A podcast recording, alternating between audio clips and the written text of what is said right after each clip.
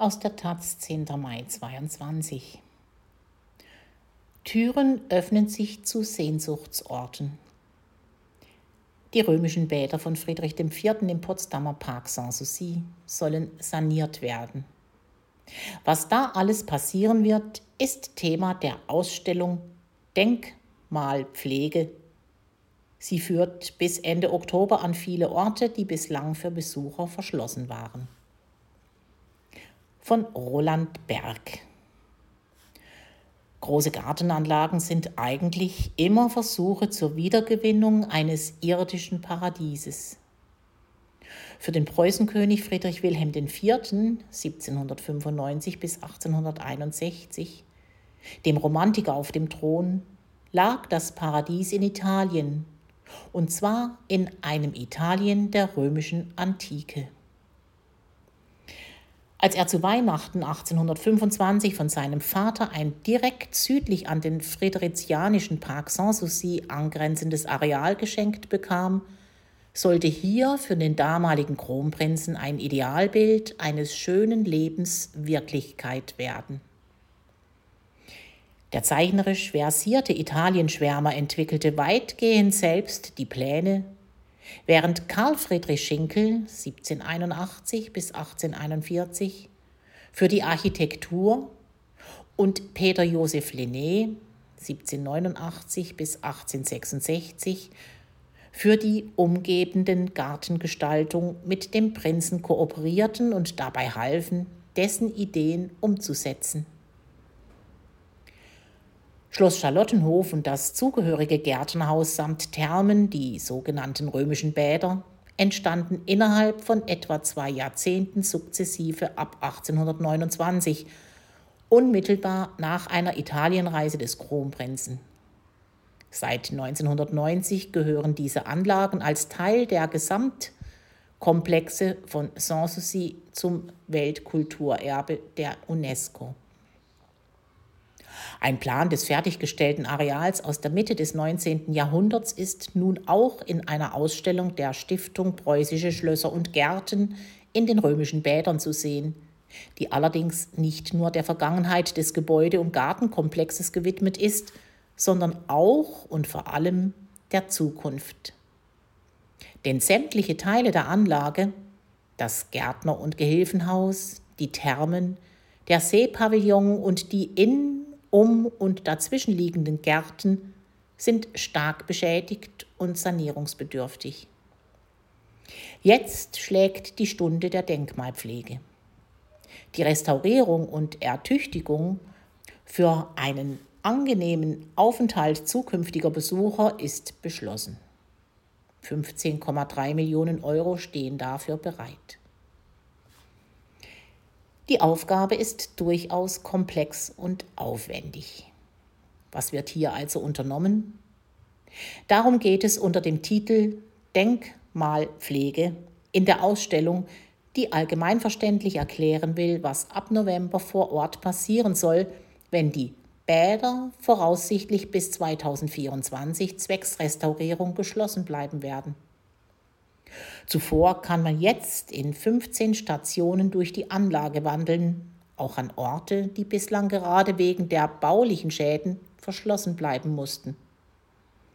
Allenthalben begegnen einem auf dem Rundgang Kästen mit Abbildungen von fotografierten Objekten auf rotem Grund. Die Kästen zeigen die Leerstelle des Ortes, wo ursprüngliche Ausstattungsstücke in den letzten Jahren fehlten. Bei dem wiederzugewinnenden Originalzustand orientieren sich die Restauratoren am Zustand von ca. 1860. Einige Stücke aus der Ausstattung der Anlage, wie eine große, im Freien stehende Schale, zu der nur noch der Fuß existiert, sind offenbar um 1945 verschollen. Anderes wurde durch Klima und Witterung so geschädigt, dass es eingelagert werden musste. Dazu gehört auch der Mosaikfußboden in den sogenannten Thermen nach Vorbildern aus Pompeji gefertigt. In den Thermen wurde allerdings trotz der dort aufgestellten Prunkbadewanne, ein Geschenk von Zar Nikolaus I., niemals gebadet. Die Thermen sollten vielmehr das Bild eines luxuriösen römischen Hofhauses wiedergeben, dessen Vorbilder in Pompeji erst wenige Jahre zuvor wieder ausgegraben wurden. Das Gärtnerhaus dagegen ist die Nachahmung eines italienischen Gutshauses, als legeres Pendant zum nahegelegenen Schloss Charlottenhof in streng klassizistischen Formen. Rings um dieses turmgekrönte Wohnhaus für den Gärtner und das angeschlossene Gehilfenhaus erstreckten sich ursprünglich tatsächlich Gärten, in denen italienisches Gemüse und Zierblumen gezogen wurden. Auch gab es allerlei Federvieh, das den Eindruck eines ländlichen Anwesens verbreiten sollte.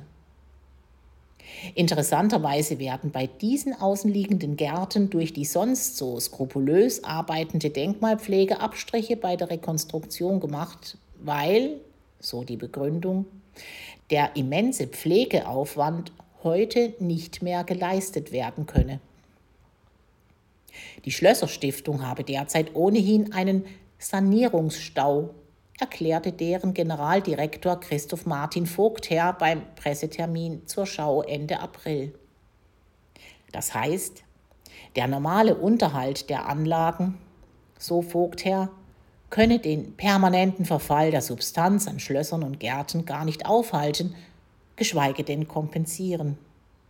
Sonderinvestitionsprogramme mit Mitteln von Bund, Berlin und Brandenburg sind daher aufgelegt worden wovon nun auch die römischen Bäder profitieren. Auch wenn der erste Eindruck durch marode Gemäuer mit Hausschwamm befallene Wände und abgeplatzte Wandmalereien auf den jetzigen Besucher schockierend wirken mag, es gibt doch eine ganze Menge. Immerhin 90 Prozent, was bei den römischen Bädern noch original vorhanden ist, darunter viele antike Objekte. Auch zwölf der einst 17 Gemälde im Seepavillon existieren noch. Der in Form eines griechischen Tempels gehaltene Pavillon direkt am ehemaligen Maschinenteich ist allerdings ein besonderer Problemfall, weil jede Öffnung für Besucher ein artgerechtes Klima für den Bau, nach einem Entwurf von Schinkel im Übrigen, und für die Gemälde an den Wänden ringsum beeinträchtigen würde. Hier muss die Denkmalpflege abwägen, wie Lösungen gefunden werden können oder ob der Pavillon nur von außen einsehbar sein kann. Ähnliches gilt auch für die Frage der Barrierefreiheit. Hier sind detaillierte Antworten noch offen. Denn offenbar will der Blick hinter die Kulissen und auf die Arbeit der Planer und Gutachter, es sind ungefähr zwei Dutzend beteiligt, eher die Problemlage anschaulich machen, die eine solche Sanierung stellt. Vieles, ja eigentlich fast alles, könnte man in der Behandlung dieses Sanierungsfalles anders machen. Wird etwa bei der Rekonstruktion der verlorenen Nutzgärten gespart, so muss andererseits schon zur aktuellen Ausstellung unbedingt ein Coffee Bike bereitstehen. Aber vielleicht braucht es ja heute einen Espresso und Eis, um in die Italiensehnsucht früherer Zeiten einzustimmen. Denkwürdige Einblicke. Denkmal. Bevor die römischen Bäder im Schlosspark Sanssouci für mehrere Jahre wegen nötiger Bau- und Restaurierungsarbeiten geschlossen werden, zeigt die Stiftung Preußische Schlösser und Gärten Berlin-Brandenburg dort bis zum 31. Oktober die Ausstellung Denkmalpflege. Einblicke. Die Ausstellung ist von Dienstag bis Sonntag 10 bis 17.30 Uhr geöffnet und führt in einem Rundgang durch das Ensemble der römischen Bäder. Dabei erhalten Interessierte erstmals wieder Einblicke in einige Räume und Bereiche, die seit Jahren verschlossen waren.